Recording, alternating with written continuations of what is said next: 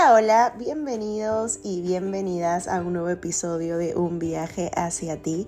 Yo soy Katia y soy tu compañera en este viaje. Qué emoción tenerte hoy aquí. Te cuento que estos últimos días han sido un poco transformadores para mí porque he pasado desde una gripe, una alergia, haciendo mucho stop, eh, a mi rutina diaria, transformándola. Ayer, 7 de julio, mi vida cambió por ciertas noticias externas que me dieron. Y de cierta manera eso me genera un poco de ansiedad, porque soy una persona bastante controladora, pero siento que estos seis meses del año, la vida, el universo, Dios, me está haciendo aprender a soltar, a vivir el día a día, a tratar de fluir también, que es parte natural del ser humano, porque no podemos controlarlo todo. Y por eso también que hace ya un mes no era ningún episodio porque no me sentía al 100%. Y todo este tiempo he estado reflexionando sobre la relación que tengo con mi cuerpo, porque quizás muchas de las cosas que yo hacía o venía haciendo era por hacerle bien a mi cuerpo. No solamente cómo se ve en lo exterior, sino también cómo se siente adentro. Entonces, siento que esta relación con nuestro cuerpo a veces es muy juzgada por nosotros mismos y traté de empaparme con mucha información, leer, porque a veces siempre tengo conceptos en la cabeza que trato de, implantarlos en el día a día, pero no me queda como lo suficiente, ¿sabes? O sea, por ejemplo, ay, sí, vi esta información y sé que tengo que hacer tal, tal cosa para que mi cuerpo se sienta bien, pero ¿por qué tengo que hacer tal cosa? ¿Pero por qué mi cuerpo se siente mal? ¿Pero qué está pasando detrás de eso? O sea, ¿qué sucede emocionalmente para que yo a que mi cuerpo se sienta mal o para que mi cuerpo me diga, oye, me siento mal, oye, no me siento bien. O me mire al espejo y diga, pucha, no me veo bien, no me siento bien. Para eso hago todo lo que hago si no me siento bien, ¿no? Y esa desvalorización que de repente venimos hilando ya desde que somos... Eh, eh, pubertos, por así decirlo, cuando, cuando nuestro cuerpo empieza a transformarse. Y creo que es ahí como que el enchufe y la base de todo, ¿no? Porque cuando somos niños, eh, no nos, o sea, como que vamos sintiendo muchas cosas, pero somos seres muy sensoriales. Pero cuando vamos creciendo, todo se va transformando, ¿no? Y también hay mucho, mucho tema cultural que venimos metiendo a, nuestro, a nuestra cabeza y venimos simplemente valorizando los aspectos externos más que los aspectos internos. Y es por eso que hoy día quise hacer este episodio porque me sentía muy identificada con todo este viajecito que he estado viviendo en los últimos, los últimos meses. Entonces, como tantas cosas eh, de la condición humana, la relación que tenemos con nuestro cuerpo suele ser un poco contradictoria, ¿no? Por un lado, se trata de este medio por el cual habitamos el mundo, es nuestro punto de contacto con la realidad a través del cual la percibimos y la podemos experimentar Sin embargo, al mismo tiempo, por razones culturales y también evolutivas de la sociedad, podemos entender que existe una falta de conexión con nuestro propio cuerpo, em, como si este solamente fuera una cárcel em, de nuestra propia alma, ¿no? Por lo tanto, es algo externo y muchas veces lo podemos subestimar y no podemos literalmente entender cuál es su real concepto, ¿no? Y en esta ambigüedad, porque siempre existen las polaridades, suele ocurrir la relación con nuestro cuerpo. Podemos reconocer su importancia en ciertos momentos y podemos decir que nuestro cuerpo es el vehículo que transporta nuestra vida, nuestra alma, nuestra energía, que nuestros pies nos ayudan a movernos, que nuestras manos nos ayudan a tocar, que nuestra boca nos ayudan a besar, etcétera y otro momento en la práctica, porque lo tenemos tan conceptual y es eso lo que yo le estaba diciendo al, comienzo, hacemos mil cosas que lo llevan a su, a su, a su deterioro, ¿no? Entonces, sanar esta relación requiere sobre todo un gran trabajo para desaprender algunos hábitos adquiridos con el tiempo, ¿no? Y además muchísima paciencia hay que ser muy, muy, muy conscientes de lo que vamos a trabajar y lo que vamos a hacer. Se trata de un proceso que toca efectivamente los ámbitos usualmente asociados con la salud física, ¿no? La alimentación, el ejercicio, etcétera, todo lo que podemos entender como hábitos, que es lo que siempre se habla, pero también es cierto que en buena medida este es un recorrido personal que por momentos puede llevarnos a cuestionar ideas, prejuicios sobre la vida, eh, enraizados en lo más profundo de nuestra mente, algunos de los cuales por cultura quizá será difícil de mirar y más aún poder reemplazarlos con nuevos aprendizajes. ¿no? Yo siento que es un trabajo muy fuerte porque hemos crecido en una sociedad que nos juzga mucho por lo que ven afuera, ¿no? Justo hace unos días grabé el podcast que vamos a lanzar la próxima semana con una invitada especial y yo conté, ¿no? Como que en las reuniones familiares, en mi casa, en mi hogar, ¿no? Más que todo por lado de la parte de mi familia eh, paterna. Eh, siempre uno se encasilla en, hola, ¿cómo estás? ¿Te ves más gorda? ¿Te ves más flaca? ¿Te ves más bonita? ¿Te ves más fea? Este, no sé pero nunca te dicen como que, hola, ¿cómo estás? ¿Cómo estás? ¿Cómo te sientes? ¿No? Y esas cosas son cosas que uno carga en la mochila y que a mí me ha costado mucho desaprenderlo, mucho tratar de, de, drenarlo, de transformarlo, ¿no? A veces veo conversaciones con amistades pasadas que ya no son parte de mi presente gracias al universo.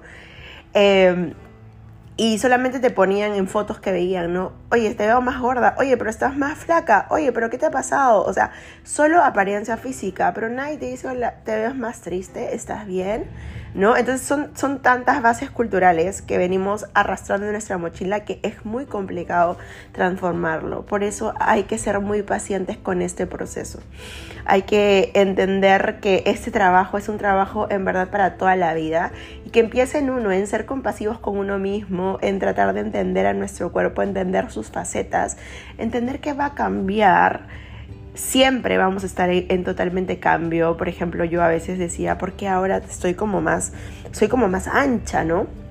Y un día hablando con mi mamá, porque gracias a Dios mi mamá no me juzga mucho por la apariencia, de hecho antes sí lo hacía, pero traté de conversar con ella que eso no era, como que no era, no me ayudaba, no, no era parte de mi esencia y me dice, pero es que Katia, estás creciendo y mientras vamos creciendo, o sea, ya 25 años, tu cuerpo va tomando otra contextura, ¿no? Y, claro, uno se da cuenta, por ejemplo, yo ahora tengo 26 años, voy a cumplir 27 próximamente. Esto me tiene como loquita. Este, y me doy cuenta que, por ejemplo, ahora tengo más fuerza, tengo más energía. Claramente sí es eh, como que estoy un poco más como ancha, ¿no? Pero también es como tu masa ósea, cómo se está construyendo para lo que sigue, ¿no? Porque mi cuerpo se está preparando para lo que sigue. Ya sea querer ser madre, ya sea de repente eh, estudiar algún deporte o de repente hacer alguna disciplina, que no lo veo muy lejano, me encantaría en realidad hacer algo de movimiento con mi cuerpo. Pero ya es el cuerpo de una persona que se va a convertir en adulta, porque desde los 27 empieza la adultez. Entonces es como empecemos a valorar esa transformación que tiene nuestro cuerpo desde la base conceptual, desde entender que el, nuestro cuerpo es nuestro vehículo para y no de toda la ideología que nos metieron socialmente, ¿sabes? Entonces, ah, te voy a explicar algunas bases y algunos conceptos que he encontrado y que he leído y que me parecen approach perfecto para esto. Sin antes también decirte que otro ejemplo que tengo en la vida real es que un día mi papá, justo hace muy poquito, por eso lo tengo como súper fresco, es que agarró y, y me dijo a mí, ¿no? Como que yo estaba comiendo y me dijo, tu mamá cada día está más delgada y tú cada día estás más gorda así, literal, literalmente. Claramente mi mamá está como, ya tiene más de 60 años y yo tengo 26 años, ¿no? Hay una gran diferencia y también es como que ambas tenemos una rutina muy diferente. Yo voy al gimnasio, yo no deseo, o sea, yo en esos momentos de mi vida no es que desees tener una contextura delgada, yo lo que siempre voy como imponiendo y tratando de trabajar en mí es la fuerza, o sea, la fuerza mental, la fuerza emocional y eso se refleja en tu cuerpo, eso se refleja en tus músculos, se refleja en tu hueso, en tu, en tu masa y etcétera, ¿no? En cambio mi mamá pues ya está un poco más chill out, eh, ella simplemente sale a caminar, sale a correr, tiene otra actividad muy diferente y no existe una comparación de una madre y una hija primero. Entonces es como que yo a Rey le contesté a mi papá, porque claramente ellos son de la antigua cultura y yo trato de aceptar en estos momentos absolutamente todos los comentarios, porque sí me afectan, pero no es algo que transgrada, transgreda como que todo lo que estoy trabajando, ¿saben? Entonces yo le dije a mi papá, tú sabes que con lo que me acabas de decir, yo puedo ir al baño y vomitar todo lo que he comido y sentirme súper mal, deprimirme y empezar a tener un trastorno de alimentación porque tus palabras me pueden originar muchas inseguridades. Primero porque eres mi padre y segundo porque tienes mucho poder en mí, te considero demasiado, porque en verdad yo sí considero muchísimo a mi familia y más a mi papá y a mi mamá, siento que son como mi centro, mi raíz, mi núcleo. Y es algo con el que estoy trabajando muchísimo porque pues es una etapa de mi vida donde estoy trabajando mucho mi niña interior para lo que sigue, para el próximo nivel. Entonces se lo dije así directamente, ¿no? Y mi papá se empezó a reír y me empezó a decir, ay, no seas tan exagerada, ¿no? Y eso es lo que ellos piensan. ¿Saben? Y ahí es donde viene ese approach de trabajar en ti, de trabajar en tu seguridad, de tu, en tu compasión, trabajar en tu propio amor, porque muchas personas externas, eh, ya sean tu propia familia, van a decir ciertas cosas o ciertos adjetivos que quizás ni siquiera lo piensan, o sea, no, como que no sobrepiensan en los conceptos que están diciendo. Y no lo dicen de mala onda, lo dicen porque así los criaron. Y no hay que juzgar, porque yo si me hubiese puesto en el papel de víctima, hubiese juzgado a mi papá, me hubiese puesto a llorar, o sea, fácil y la Katia hace cinco años se hubiese puesto a llorar, se hubiese hecho la víctima, se hubiese encerrado en su cuarto, se hubiese sentido mal, le hubiese dicho estoy una gorda, me voy a comer por cinco días.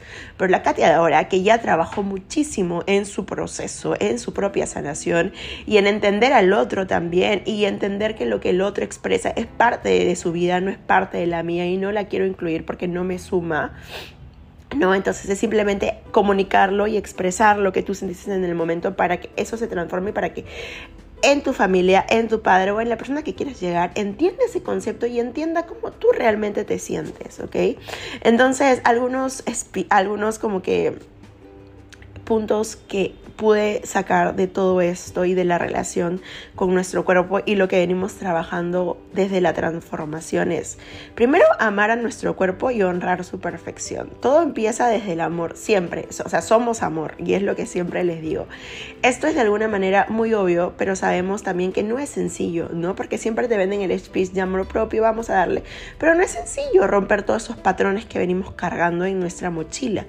Eh, como les digo, ¿no? en nuestra cultura, eh, nos han dicho que nuestro cuerpo, eh, las transformaciones que cumplen no es lo que necesitamos, no tangiblemente. Entonces es como que muchas veces nos avergonzamos de este, lo subestimamos.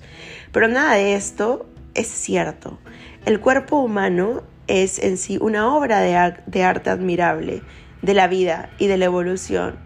Es súper precioso y improbable de miles, miles, miles de años, de una historia que comenzó desde la formación de los planetas, las estrellas, ¿no?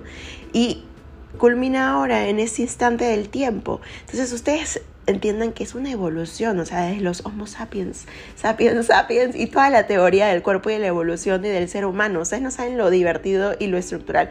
Por eso es que a veces también hay como que entender los conceptos y entender mucho más allá, ir hacia la evolución del ser humano. Entonces no creen que en este presente nuestro cuerpo no es más bien un motivo de orgullo y de amor y no deberíamos sentirnos tan afortunados de contar con este cuerpo que tenemos que nos permite estar en este mundo y estar presentes y poder compartir con la gente que queremos y poder hacer lo que queremos y poder realizar nuestros sueños. Sin nuestro cuerpo no podríamos hacer absolutamente nada de lo que está en nuestra mente, de lo que está fluyendo. Y por eso es que también el otro punto es conectar nuestra mente y nuestro cuerpo. ¿No? Durante mucho tiempo se fomentó la separación entre la mente y el cuerpo. Y somos conscientes que existen muchos, muchos, muchos patrones que conectan esto, porque si no existe una conexión en mente y cuerpo, no haríamos todo lo que hacemos hasta la actualidad. O sea, no haríamos nada. Ese enganche de entender cómo se conecta nuestro cuerpo y nuestra mente hace que podamos ir hacia el otro nivel, hace que podamos tener una vida abundante y que realmente podamos construir nuestros sueños con grandes cimientos. Escuchar a nuestro cuerpo y canalizar todo lo que estamos pensando es el approach perfecto. Porque muchas veces cuando nuestra mente se siente saturada, conecta con nuestro cuerpo y nos tira diversos, diversas señales para entender que algo no va bien o que algo sí va bien, ¿no? Entonces las cosas que pasan por nuestros ojos, las sensaciones que nos llegan por, por, por, nuestra piel, los dolores, las emociones que agitan nuestro corazón, la fatiga, la felicidad, el entusiasmo, todo ello tiene su correspondencia corporal, que en nuestro caso codificamos bajo un lenguaje y una abstracción, pero uno y otro se necesitan entre sí para existir, ¿no? Entonces hay que tomar conciencia de esta relación y tu cuerpo se te revelará como un terreno perfecto de significantes por descubrir, ¿no? Otro poder que tenemos nosotros los seres humanos es entender las necesidades reales de nuestro cuerpo. Aprender a reconocer las necesidades que nuestro cuerpo nos está haciendo día a día es esa relación también que tenemos y que viene desde la relación que tenemos de nuestra mente y nuestro cuerpo, ¿no? Y también aprender a satisfacerlas. Por eso es que existen tantas personas que desde su subconsciente o desde su consciente o de todo lo que viene arrastrando, eh, sienten el impulso por comer o beber cuando se sienten angustiados, ¿no? O quienes de pronto se sienten cansados ante una situación especialmente adversa. El hambre, la sed, el descanso son en un efecto necesidades elementales, pero también ocurre que aquello con que de ordinario lo satisfacemos se convierte sin darnos cuenta en un sustituto de, lo que, de, de, aquello que realmente necesitamos o deseamos, ¿no? A veces tapamos nuestras emociones con comida o tapamos emociones porque no queremos sentirlas con cosas externas que realmente no nos llenan ese vacío o nos llenan el vacío en el momento y lo volvemos a repetir como un círculo vicioso. Y es el poder sensorial que tenemos nosotros los seres humanos porque somos seres sensoriales también. Recuérdate cuando eras pequeño, éramos todo de tocar, de coger, de agarrar, etc. Entonces, ese es nuestro superpoder, o sea, el poder corporal y sensorial que tenemos. Y es lo que nos hace también seres abundantes y con mucho, con mucho éxito en esta tierra, ¿no? Entonces es entender a nuestro cuerpo. Algunos ejercicios que te puedo brindar o algunas preguntas que te puedes hacer para hacer esto es observarte sin juzgarte ni reprocharte nada. Simplemente toma conciencia de tu comportamiento y, y hazte estas preguntas. ¿Cómo ¿Comes solo cuando tienes hambre? ¿Qué tipo de comida eliges? ¿Hay momentos en que te sientes cansado sin razón aparente? ¿Qué hábitos sientes que juegan en contra de tu bienestar y tu salud? En situaciones emocionales como la tristeza, la angustia, la frustración, o entre otras, sientes el impulso de comer, fumar o beber, crees que podrías evitar este comportamiento y reemplazarlo con uno nuevo? Por ejemplo, a mí me pasa mucho que cuando me frustro, me da demasiada ansiedad, recurro siempre a cosas que tengan harina. Em, y también cosas dulces, ¿no? Y ya, o sea, es como que ya lo tengo mapeado, o sea, ya lo sé no sé, cuando mi vida cambia repentinamente, yo no puedo porque me causa demasiada ansiedad, porque soy una persona muy estructurada y es algo con lo que tengo que trabajar y es algo que es parte de mi identidad, que la abrazo muchísimo y que agradezco también tenerlo porque ese orden y esa planificación me sirve bastante en mi vida, o sea, en mi vida como emprendedora, en mi vida con la estructura de mis sueños, en mi vida con mis metas, pero también soy una persona muy emocional, o sea, tengo el mi cáncer, tengo la luna en cáncer, o sea, no puedo ser una persona más emocional. Y es tratar de encontrar el equilibrio, ¿no? Porque mi, mi sol en Virgo, lo siento porque estoy hablando de astrología, les prometo que voy a tratar de traer a la mejor astróloga que conozco en uno de estos episodios siguientes, antes de mi cumpleaños, lo prometo, lo prometo. Pero mi sol en Virgo que es tan estructurado, tan como que checklist, con mi luna en cáncer, es como que fluctúan, ¿no?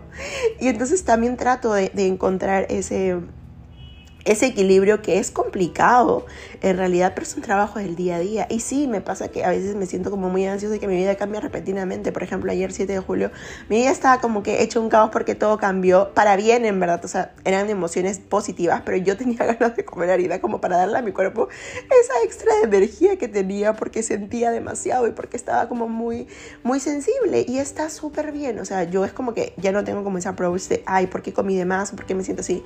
Trato de comer como lo que mi cuerpo me pide, pero sí trato de que no me, no me sienta dolorida, de que no me dé dolor en la panza, porque yo soy un poco delicada en esos aspectos porque he pasado por varias cosas, episodios como de mi cuerpo.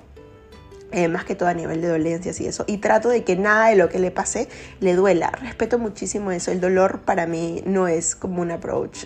Solo si voy al gimnasio a hacer glúteos, pero no hay más dolor en mi vida, no lo necesito. Entonces el approach es que te hagas estas preguntas y que empieza a conocerte a ti mismo. Es válido para, para la mente y también para tu cuerpo hacerlo. Eh, y trata siempre de tener como que el speech más grande, de que tu hábito, tu bienestar y tu salud sean siempre tu prioridad. El cuerpo que tenemos es el único, irreemplazable, infinito.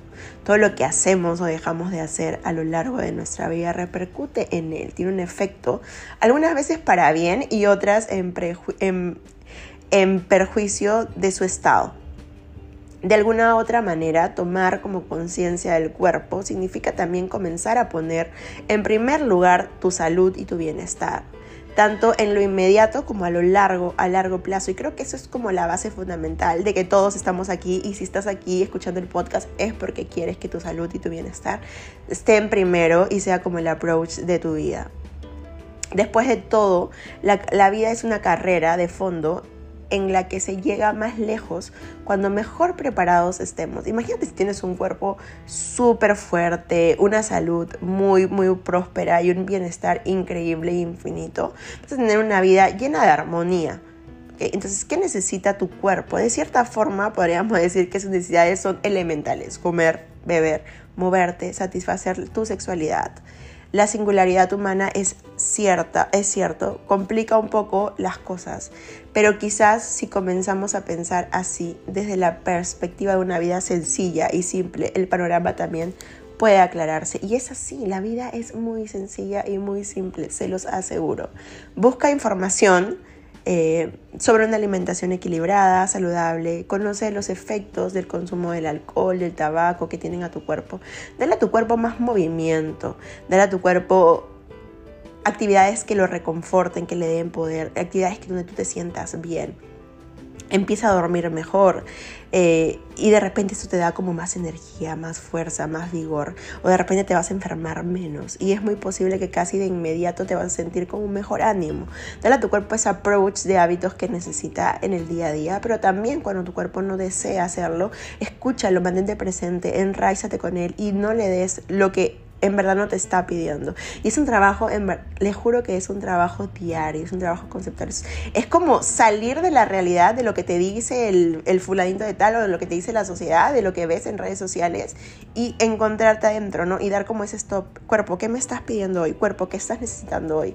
¿No? Esa pausa en las mañanas, esas preguntas que les acabo de decir, escríbetelo en un journalist y de hecho ahora te, lo te voy a dar tres herramientas perfectas y necesarias para que puedas mejorar la relación con tu cuerpo. Y son herramientas básicas, son herramientas que estoy segura que van a cambiar toda, toda, toda, toda tu perspectiva, porque también las he hecho y también ha transformado la visión y la forma en cómo me siento con mi cuerpo y cómo lo veo y, y, y cómo lo empiezo a entender todos los días. Primero es sentir a tu cuerpo, siéntelo. Y haz esas preguntas, escríbelo en un journal, en tus notes, en donde tú te sientas más cómoda. ¿Cómo se siente mi cuerpo en este momento? ¿Hay algo que quiera transmitir en este momento? ¿Qué necesita? ¿Qué desea? Escríbelo. Date una pausa. ¿Cómo se siente mi cuerpo en este momento? ¿Hay algo que quiera transmitir en este momento? ¿Qué necesita? ¿Qué desea? Ese es el punto número uno.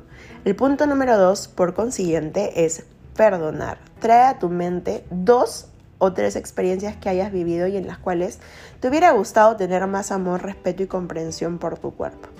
En este ejercicio, ten muy presente que la idea no es traer estos recuerdos para juzgarte o criticarte a ti misma. Por el contrario, es el momento perfecto para traerlos al presente, mirarlos a los ojos y después llevar la atención a tu cuerpo para pedir perdón por las veces que hubo alguna falta de respeto hacia él. Perdónate las veces que sean necesarias y escribe, yo hoy me perdono o yo hoy te perdono cuerpo por y empieza a escribir el, suceso que te pasó. Escribir sana, escribir cura. Les juro, realmente. Y tres, por consiguiente, es agradecer. Si ya cuentas con las dos bases de sentir y perdonar, ahora es momento de avanzar en el presente con mayor unión, comprensión y amor a tu cuerpo. Se logra con el agradecimiento. En este tercer paso de los ejercicios, para conocer cómo mejorar la relación de tu cuerpo, buscarás agradecer a tu cuerpo por todo lo que ha hecho por ti desde siempre hasta hoy. Para este paso primero trae a tu mente todo lo que tu cuerpo ha hecho durante la última semana.